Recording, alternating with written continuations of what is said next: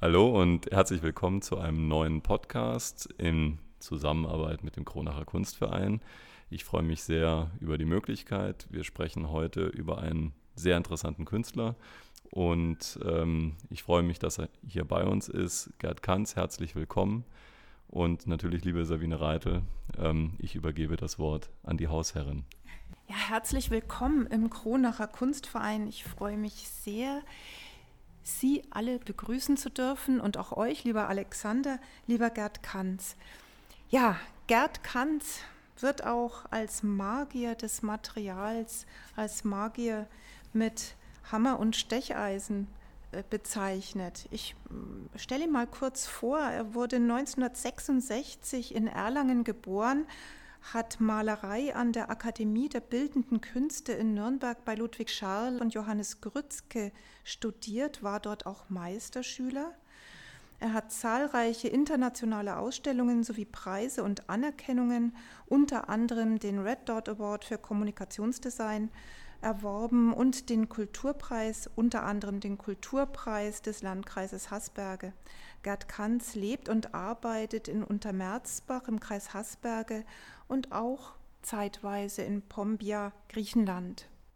Hallo, hallo in die Runde. Ähm, ich freue mich hier sein zu dürfen. Ich bin jetzt auch ganz neugierig, wenn ich höre einfach Kunst.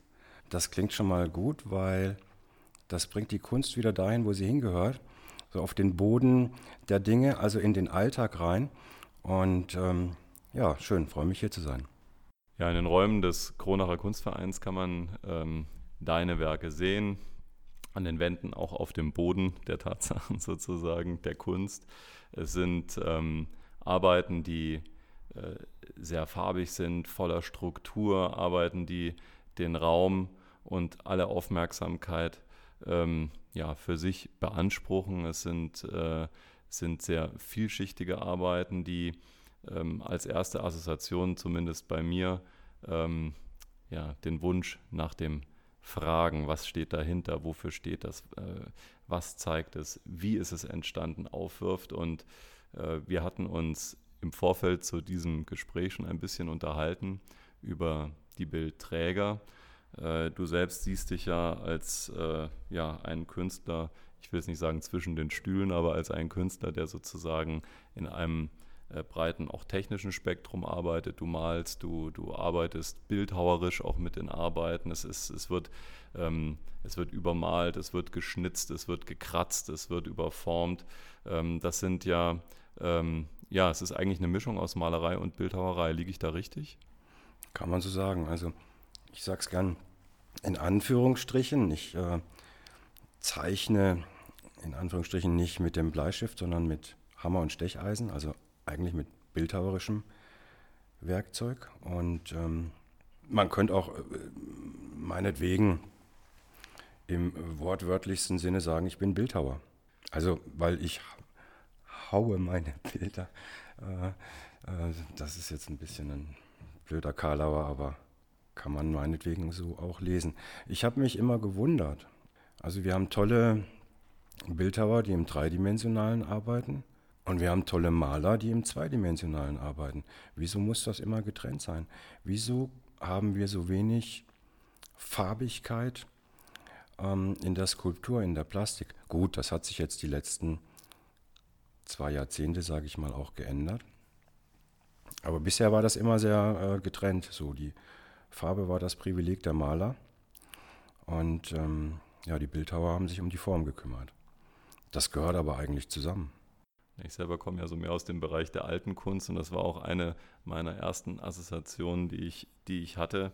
Es hat mich sehr erinnert an diese wunderbaren großen Altarretabel, diese riesigen Werke, die für Kirchen entstanden sind, die ja genau das auch zusammen äh, präsentierten, nämlich äh, Skulptur, in erster Linie Relief, aber, aber auch zum Teil vollrund ausgestaltete Skulpturen, also auch flache Bildhauerarbeiten, aber auch äh, raumgreifende selbstverständlich mit der Malerei, sowie natürlich auch in der Skulptur selber. Denken wir zum Beispiel an Tillmann Riemenschneider, Farbfassungen äh, von Holzskulpturen, auch manchmal natürlich von Steinskulpturen, ganz wesentliches Element der Gestaltung waren. Also jetzt nicht einfach ein bisschen bunt machen, sondern ähm, auch die Künstler, die das äh, vollzogen haben oder die Handwerker äh, aus damaliger Sicht, ähm, waren ja hochbezahlte Spezialisten, die den Dingen Leben einhauchten. Und äh, vielleicht ist das auch ein, äh, ein Punkt, den ich hier gleich anbringen möchte. Ähm, diese, diese Arbeiten, die ich sehe, haben durch ihre Farbigkeit, durch ihre Strukturen, also durch, durch ihre Außenwirkung für mich etwas Lebendiges in einer gewissen Weise. Ich habe ähm, gelesen, dass du ähm, über den Geist der Vergänglichkeit gesprochen hast, über über eine teilweise auch etwas morbide Aura, die da drin steckt. Aber dort, wo der Tod ist, ist ja auch das Leben, beziehungsweise, um es äh, mit Goethe zu sagen, ja, dieses Stirb und Werde, also ein, ein Prozess, ein Kreislauf.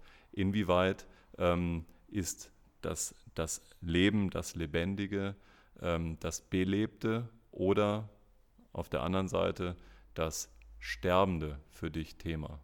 Also äh, ein bisschen ärgere ich mich immer über, ich lese das natürlich schon äh, äh, hin und wieder so, mh, mm, ähm, dass da etwas Morbides äh, wäre. Ich sehe das überhaupt nicht so. Wir kennen das äh, alle in unserem Leben. Wir haben alle unseren, unser Päckchen zu tragen, unsere Enttäuschungen, äh, Verletzungen, Ängste, Sorgen, Unsicherheiten. Trauer, Abschied, Enttäuschung, Verlust, ähm, Schicksalsschläge nennen wir das dann. Das ist da und das zeigt sich vielleicht auch in, in meiner äh, Arbeit oder das ist mir auch ein Anliegen. Das äh, kann ich nicht verdrängen, das ähm, ist sichtbar. Aber die Frage ist, wie gehe ich als Mensch jetzt damit um, ohne daran zu verzweifeln, ohne den Glauben daran zu verlieren, dass das Leben trotzdem schön ist. Und von daher, meinetwegen, morbide, hm, bin ich nicht so einverstanden. Es zeigt aber den Schmerz und ich denke, das sind, kann man schon sagen, Metaphern eigentlich, aber für das Gegenteil. Es überwindet den Schmerz. Das ist mein Anliegen in meiner Arbeit. Nicht nur den Schmerz zeigen, sondern zu zeigen, und das Leben ist trotzdem schön. Und, und äh, ja, letztendlich ist es damit eine ja, ein Bekenntnis für den Glauben an die Schönheit der Schöpfung und an das Leben. Also eigentlich das Gegenteil von morbide. Lieber Gerd, ich durfte dich auch vor einiger Zeit in deinem Untermerzbacher Atelier besuchen. Das hat mich sehr beeindruckt. Und da hast du mir dann auch gezeigt, wie du arbeitest. Also du arbeitest mit Hammer und Stecheisen und bearbeitest Holzplatten. Und du hast mir erzählt, du brauchst einen bestimmten Rhythmus. Und ich hatte den Eindruck, das hat fast so ein bisschen was von Meditation. Du brauchst diesen Rhythmus des Klangs und der Bewegung und kommst, ja, du hast mir gesagt, in so eine Art Flow und, und ähm, ja, meditativen äh, Zustand, in dem dann Kunst entsteht. Erzähl doch mal, wie arbeitest du? Ja, das ist schon so, dass das, ähm, ich, ich bezeichne das schon wirklich als spirituelle Tätigkeit, wenn man sich vorstellt, diese Bewegung, diese immer gleiche Bewegung, tausendmal, zehntausendmal am Tag, da passiert ja was mit einem. Das ist, ähm, wenn das tatsächlich ähm, im Einklang mit meinem Atmen ist, dann ist das wie ein sich ständig wiederholendes Gebet und schafft mir eine, weiß ich nicht, Konzentration, dass ich irgendwann wirklich bei mir bin und eins werde mit dem, was ich tue. Das ist ein tolles Gefühl. Wie wichtig ist Spiritualität in deinem Leben? Du hast mir erzählt, dass du 2017 für die evangelische Kirche in Deutschland auch bei einer Sammeledition ähm, teilgenommen hast und die Lutherbibel gestaltet hast. Ja, mich hat der, äh, ich gebe auch zu, ich bin ein Fan vom äh, Heinrich Bedford Strom. Ähm, der hatte mich angerufen und hat gefragt, Gerd, hast du nicht was für meinen äh, äh, Bischofsspruch? Äh, wir machen da eine Sonderedition für die Bibel anlässlich des 500-jährigen äh, äh, Lutherjubiläums. So, also Bischofsspruch, so sinngemäß, wo der Geist des Herrn ist, da ist Freiheit. Ähm, ja, Gerd, hast du was dazu? Ähm, ich habe gesagt, ja klar habe ich was da. Ich schicke dir mal zwei Fotos und ähm, so hat sich eine ähm, wunderbare Geschichte daraus entwickelt, ähm, die in vieler Hinsicht ähm, spannend und glücklich war. Ja, mit dem Red Dot Award für Kommunikationsdesign als ähm, i-Tüpfelchen noch drauf. Aber nochmal zurück, wie wichtig ist die Spiritualität in deinem Schaffen? Hm, bleiben wir wieder auf dem Teppich, äh, wo die Kunst hingehört, in den Alltag. Und da sind wir gleich beim, ich bin ein leidenschaftlicher Gärtner. Und für mich ist Unkrautzupfen genauso wie meine Arbeit in der Werkstatt ebenso eine spirituelle Tätigkeit. Ich mache da keinen Unterschied, ich will da auch keinen Unterschied machen. Du sagst ja auch, Maler sind gewissermaßen Gärtner im philosophischen Raum. Ja. Lass uns weiter über deine Arbeit sprechen. Wenn ich mich hier so umsehe, dann sehe ich Dinge, die wirken sehr organisch. Das sieht zum Teil aus wie, ja, das erinnert an ausgetrocknete Flussläufe, das erinnert mich zum Teil auch an Moos, an, an, an, an Erde. Ähm, es erinnert auch an Keramik, es erinnert an Metall. Erzähl mal was über deine Technik. Also ein wichtiger Part ist, wie gesagt, dieses Zeichnen in Anführungsstrichen mit Hammer und Stecheisen. Und genauso wichtig ist äh, ja die farbige äh, Weiterbearbeitung. Ähm, man kann vielleicht sagen, so im Grunde werden mh, hm, naturhafte Prozesse im Kleinen nachgespielt. Stellen wir uns vor, es regnet von den Bergen, Bergspitzen hinein in die Täler, die Stoffe, die Erden sammeln sich in den Flussläufen, in den Vertiefungen ab, lagern sich da anders ab als an den Bergspitzen. Und ähm, so entsteht auch in den Bildern dann eine wie organisch gewachsene Bildsprache, die ja einfach schon eine, eine sinnliche Anmutung in der Oberflächenbeschaffenheit äh, hat. Und das ist mir auch ein wichtiger Aspekt, dass ein Bild eben nicht nur eine gute Fernwirkung haben muss. Das hat es durch die Farbe und Lichthaltigkeit der Farbe, aber es muss auch eine schöne Nahwirkung haben und dadurch, durch diese Arbeitsweise, auch dieses ja, Arbeiten mit Hammer und Stecheisen, das ist ja der Stechbeitel, Stecheisen, das ist so, weiß ich nicht, unterschiedlich breit, halber Zentimeter bis vielleicht drei Zentimeter. Und da setzt der immer wieder neu an und so entsteht eine unregelmäßige Linie, die wie organisch gewachsen ist. Es ist ein Unterschied, ob ich das jetzt mit dem Bleistift äh, einfach zeichne oder sagen wir mal in den Grund hinein grabe. Ich habe den Eindruck, dass die Farbe bei deinen Arbeiten ähm, jetzt nicht nur dem optischen Reiz dient, also es geht jetzt nicht nur um die Farbigkeit, sondern das hat auch immer was mit Struktur zu tun. Es hat die Anmutung von Keramik vielleicht oder von, ja, zumindest etwas sehr Erdhaftes. Und das liegt daran, dass ich die Farbe tatsächlich auch als Stoff einsetze. Das heißt, die Farbe ist nicht nur da, um meinetwegen von links oben nach rechts unten irgendetwas farbig zu fassen, anzumalen, sondern die Farbe tritt tatsächlich als Stoff auf, also äh, in sehr pastoser Form teilweise. Und dann ist es im Grunde nichts anderes, Farbe ist nichts anderes als Pigmente, also Erden, sagen wir mal vereinfacht, und das entsprechende Bindemittel, das das zusammenhält. Also Farbe ist viel mehr als nur Buntheit. Farbe ist etwas Stoffliches. Es geht in deinen Arbeiten um Natur, es geht um die Schöpfung, ähm, siehst du da auch einen aktuell politischen, gesellschaftspolitischen Auftrag? Hat das auch was mit Umwelt- und Klimaschutz zu tun? Also diese mh, mm, ganzen Dinge von mh, mm, Nachhaltigkeit ist gerade so ein Schlagwort. Ähm, Achtsamkeit ist so ein Schlagwort, ein neues, modisches. Ähm, ich sag mal, da muss ich seit 30 Jahren nicht drüber nachdenken. Das ist für mich ähm, etwas, was ich schon immer ähm, angestrebt habe. So, und jetzt äh, natürlich, es kommt dann die Frage, ich als jemand, der behauptet, ich mache zeitgenössisch relevante bildende Kunst. Werd dann natürlich auch gefragt, so ja, wo ist denn da der aktuelle äh, äh, Bezug, äh, der, der, Bezug zum aktuellen Tagesgeschehen, äh, wo ist die politische, gesellschaftspolitische Aussage oder was, die ähm, mag auf den ersten Blick nicht da sein. Äh, ich hatte eingangs versucht, ein bisschen zu beschreiben, was meine Intention in der Arbeit ist. Sind vielleicht eher ähm, grundlegendere, menschlichere, also menschliche, existenzielle ähm, Fragen des, des Daseins. Man kann aber, wenn man will, auch sagen, dass dahinter eine Haltung steht, meinetwegen auch eine politische Haltung.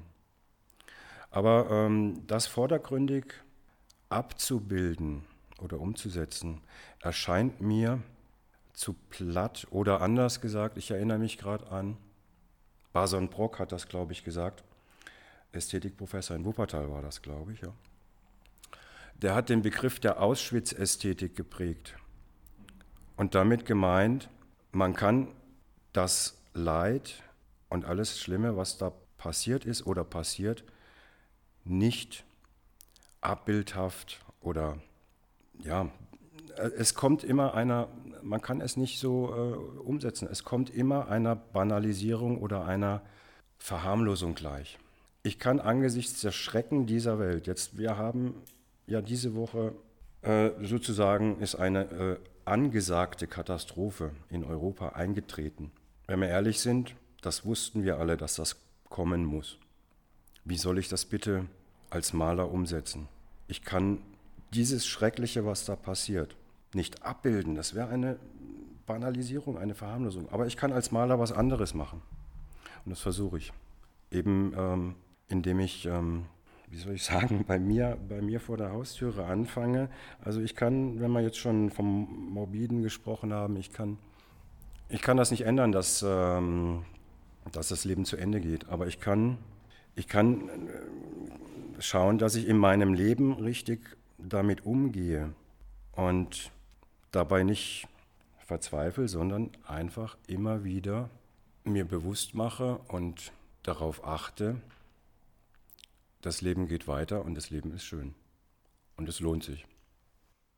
Puh, ich habe jetzt richtig Gänsehaut. Das ist so berührend und ich denke mal, das ist nicht nur die Sicht des Künstlers. Eigentlich sollte sich das jeder von uns zu eigen machen, diese Sicht. Sehr schön ist ja auch eine der vornehmen Aufgaben der Kunst, dass sie andere Aspekte des Lebens betont, ähm, die wir in unserem alltäglichen Ablauf, in unserer Beschränktheit, was Wahrnehmung betrifft, äh, die Unmöglichkeit von, von ähm, Schönheit im Alltag, nennen wir es mal so, ähm, die uns diese Last sozusagen abnehmen, dass man immer noch Menschen hat, die eine Art Berührung oder Tuchfühlung halten zu dem, was wichtig ist, natürlich jeder in seiner Sprache und, und jeder oder jede in der ihr möglichen Form. Also äh, wir hatten ja in unserem letzten Podcast auch das Thema Endlichkeit äh, gestriffen und, und Meditation und das ist, ist schon augenfällig, also wie stark diese beinahe religiösen Elemente auch in der Kunst enthalten sind. Ich meine, eine wichtige Aufgabe von äh, Religion und für viele ist Spiritualität ja eine, eine zeitgemäße Fortsetzung sozusagen, die Fortsetzung des Gebets mit anderen Mitteln, um Clausewitz mal zu beugen, ähm, ist ja Zuversicht zu schaffen. Also aus der Verzweiflung über die Begrenztheit im Grunde genommen von allem ähm, ja, äh, über das hinauszuwachsen und daraus etwas Produktives zu machen. Ein, nicht ein Warten auf das Nachleben, ja, das Afterlife, wo dann alles besser wird, was man ja lange Zeit getan hat, sondern zu sehen, was man hier tun kann.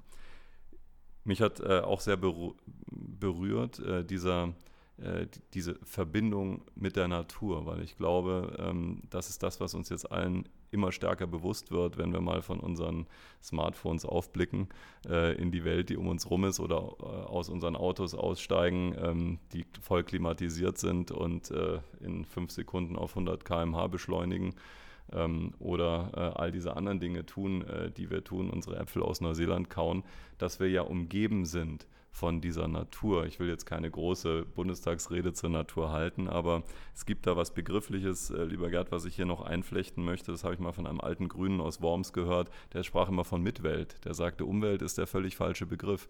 Mitwelt äh, bezieht uns ein. Umwelt bedeutet wir im Zentrum und das andere ist irgendwie außenrum. Das ist so wie der Garten des Nachbarn oder ein Bereich, der mich so, äh, sage ich mal, nicht direkt äh, was angeht. Und wenn man das als Mitwelt denkt, Natur, dann erschließen sich natürlich, finde ich, auch deine Arbeiten wieder auf eine ganz andere Weise. Es wird ja von einem Wachsen gesprochen. also die Arbeit wächst und da möchte ich jetzt auch einsteigen. Ähm, das interessiert mich vom Grundsatz her.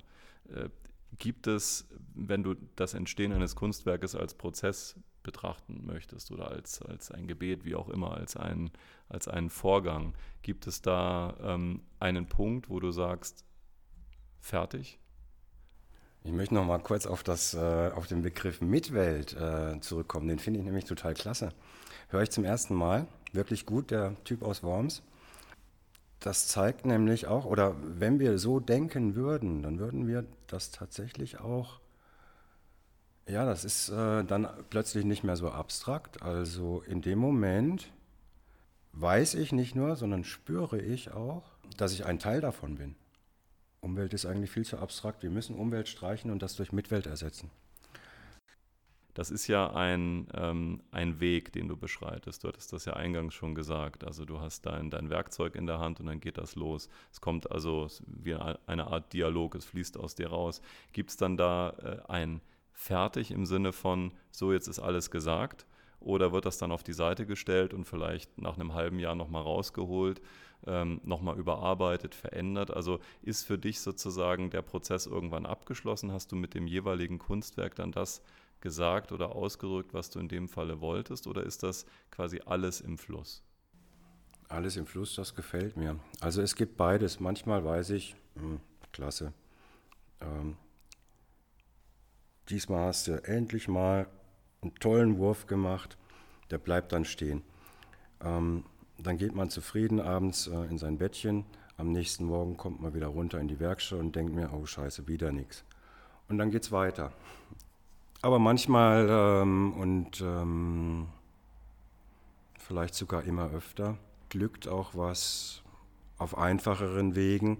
Und manchmal muss man sich einfach durchkämpfen. Da muss man das dann auch mal beiseite legen und ähm, man lernt dann, wenn man da, weiß ich nicht, ähm, Tage oder Wochen lang drumherum geschlichen ist, irgendwann kriegt man im besten Fall eine Antwort und weiß, wie es weitergeht. Und das ist jetzt äh, andere Antwort auf die gleiche Frage, bin ich fertig? Ich kann ja sehr schön bei diesen Holzplatten, im Gegensatz zur Leinwand, kann bei diesen Holzplatten ja anbauen, nach links, nach rechts, nach unten oder oben. Das kann also auch nicht nur in die Tiefe, sondern auch äh, in die Breite oder Höhe wachsen. Das ist ein, einfach äh, eine glückliche Fügung dieser mm, Mater materialen Möglichkeiten der Holzplatte. Das ähm, mache ich teilweise auch zum Prinzip. Also jetzt dieses Bild, von dem wir gerade sprechen, das ist so, äh, sagen wir mal, ein Kreuzbild. Ich könnte mir das eigentlich sehr gut als Altarbild vorstellen. Ähm, und das ist so ein Trick, den gab es ja auch schon vor hunderten von Jahren. Man hat eigentlich ein Bild im Bild und das schafft dann auch wieder so eine Konzentration auf die Bildmitte. Ähm, dieses Kreuz, das wächst über dieses Bild hinaus in, in eine, ja, wie eine, wie eine Aura wächst das ähm, gedacht immer weiter und weiter. Man hat diesen lichthaltigen Kern in der Mitte, von dem das ausstrahlt. Und ich könnte da jetzt ähm, nochmal anbauen und nochmal und nochmal anbauen. Ah, dann wird das wieder zu schwer, dann kann ich es wieder nicht tragen und so. Aber vom Prinzip her, und das ist, ähm, also, was heißt fertig? Ähm, damit ähm,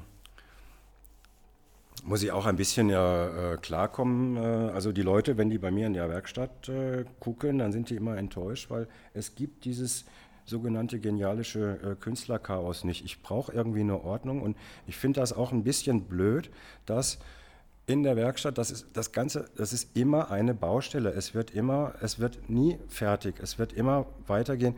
Das ist ein bisschen äh, anstrengend manchmal, aber das macht es ja auch spannend und immer wieder jeden Tag neu. Gerd, du hast mir mal gesagt, ein Bild ist dann gut, wenn es etwas sichtbar macht, aber zugleich ein Geheimnis bewahrt. Kennst du denn das Geheimnis? Ist dir das dann immer so klar? Das ist jetzt eine sehr intime Frage. Mag sein. Mag sein, ich weiß es nicht. Äh, manchmal äh, glaubt man das ja auch nur. Manchmal weiß, es, weiß man das auch erst längere Zeit später. Äh, Nochmal bezüglich zu der Kreuzform in deinen Bildern. Du sprichst von Wachstum in alle Richtungen, auch von dem Wachstum nach oben, von der Kraft, die nach oben strebt. Und dann sind wir natürlich auch wieder bei dem Naturgedanken. Und als ich vor einigen Wochen bei dir in Untermerzbach in deinem Atelier zu Gast sein durfte, war ich hingerissen von diesem Garten, den du dort angelegt hast. Das ist sicherlich einer der schönsten in der Region. ja, ich, äh, ich liebe meinen Garten. Das, äh, wenn ich zurückdenke, mh, mm, das Studium war zu Ende, 93, 94. Da fing, ich habe in Nürnberg studiert an der Kunstakademie und damals war Köln noch interessant, aber schon, das fing schon an mit Berlin. Die sind alle nach Berlin gegangen. Alle haben äh, geredet von Netzwerken und man muss am Puls der Zeit sein und ähm, ähm, man braucht ja auch, auch die Anregung der Großstadt und äh, ich habe das nie verstanden. Ich habe mir immer zwei Sachen gewünscht. Erstens viel Platz und zweitens meine Ruhe. Ich wollte mich immer konzentrieren können auf die Arbeit. Also gut, früher, da habe ich auch Musik gehört, da habe ich auch laut Musik gehört beim Arbeiten. Ich, heute kann ich das gar nicht mehr haben. Ich will meine Ruhe haben bei der Arbeit und ich genieße das einfach, diesen Zustand bei mir zu sein. Ich brauche für mich, für, für mein Glücklichsein einfach eine ungestörte Umgebung. Das hätte ich in der Großstadt gar nicht. Ich glaube, da würde ich ähm, da würde ich mich total verlieren. Also dauernd Ablenkung und, und äh, tausend Dinge, die gleichzeitig auf einen einprasseln. Das ist, also ich brauche, ich, ich bin ein leidenschaftlich begeistertes Landei und da spielt natürlich der Garten dann auch eine große Rolle. Und das hat sich so im Laufe der Jahre einfach äh, mehr und mehr dahin entwickelt, dass ich da einfach auch daraus schöpfe. Also beziehungsweise das gar nicht mehr trennen kann. So, das, was in der Werkstatt oder dann vor der Türe im Garten passiert, das gehört irgendwo zusammen. Das ist ein Ding. Ob ich nun Unkraut zupfe oder meine Bilder klopfe, das ist eins, das gehört zusammen. Man könnte sagen, und dann bin ich vielleicht wirklich einer der Menschen, die glücklich sein können. Vielleicht, ähm, wenn ich mal hier kurz einspringe, äh, man spricht ja zum einen auch äh, vom Erden oder sich erden. Ja? Also wieder auf, da haben wir wieder den Boden der Tatsachen bringen, wieder, wieder äh, zu sich zu finden, ähm, aus diesem ganzen ähm, Karussell auszusteigen, äh, in das man jeden Morgen äh, sich begibt und abends wieder rausfällt. Nicht aussteigen, einsteigen oder so rum. Und, und ein, anderer, äh, ein anderer Aspekt ist mir noch in den Kopf gekommen, ähm, das stolze Landei, äh, das du bist, ein bekennendes sozusagen. Ähm, da ist ja auch so ein bisschen, da schwingt ja auch so ein bisschen Abgrenzung zur Stadt mit, beziehungsweise umgekehrt eine, eine Antwort auf die Stadt. Die Stadt, die ja alles, was nicht Stadt ist, als Provinz ähm, äh, deklassiert oft. Also da fährt man dann mit dem Cabrio am Wochenende mal kurz durch, um sich gut zu fühlen und dann wieder rein in den äh, schreienden Großstadtdschungel. Ähm, und man unterstellt den Menschen, die auf dem Land leben, ja oft, dass sie es sozusagen in der Stadt nicht schaffen würden oder dass sie da überfordert wären, dass sie für höhere Lebensformen vielleicht ähm, äh, nicht geeignet sind. Äh, da hatte ich mal in einem Gespräch eine schöne Formulierung gehört und das war, dass äh, Provinz immer nur im Kopf stattfindet. Ne? Also äh, man kann unheimlich provinziell sein und in New York leben, man kann aber auch äh, ein Kosmopolit sein oder ein, sagen wir mal, ein Philosoph, ein Mensch mit Weitblick und völlig vernetzt, auch mit dem Hier und Jetzt, selbst in dem entlegensten kleinen Ober- oder Unter- oder Mittelfränkischen Ort.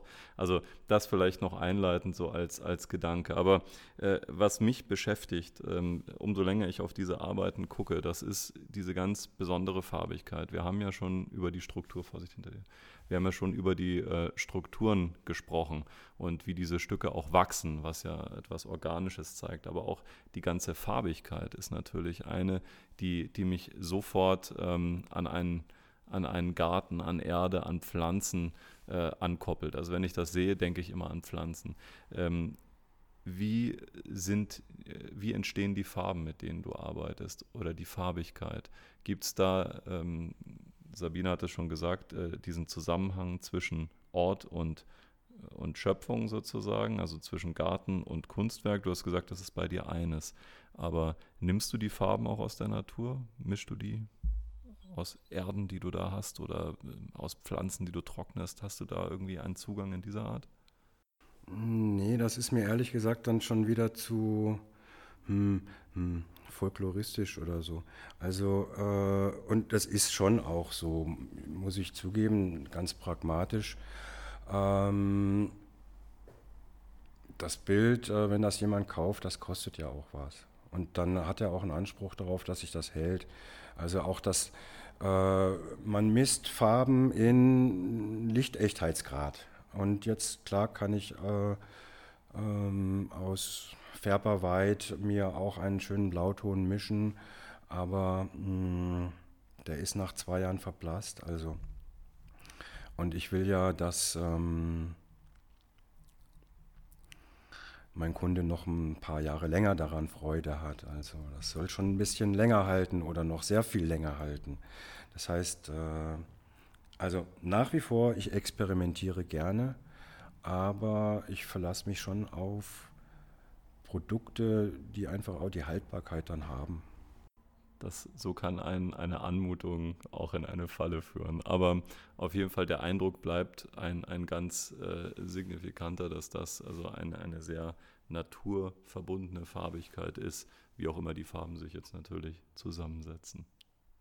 Dann bleibt mir jetzt nur noch dir, lieber Gerd Kanz, sehr herzlich zu danken für dieses Gespräch. Es war ähm, sehr interessant, sehr inspirierend, wie deine Arbeiten selber auch. Ich kann natürlich nur äh, jetzt für mich sprechen, aber diese Ausstellung sollte sich niemand entgehen lassen. Und ähm, ja, würde jetzt an dich, liebe Sabine, übergeben. Vielen Dank. Ich habe mich sehr gefreut, dass ihr zu Gast wart im Kronacher Kunstverein. Und ja, ich finde auch, diese Ausstellung sollte sich niemand entgehen lassen. Die Ausstellung Inseln lassen Brücken bauen mit Arbeiten von Gerd Kanz ist bei uns im Kronacher Kunstverein zu sehen, noch bis zum 25. Oktober, jeweils donnerstags bis sonntags von 15 bis 18 Uhr. Der Eintritt ist wie immer frei. Ich freue mich auf jeden Gast.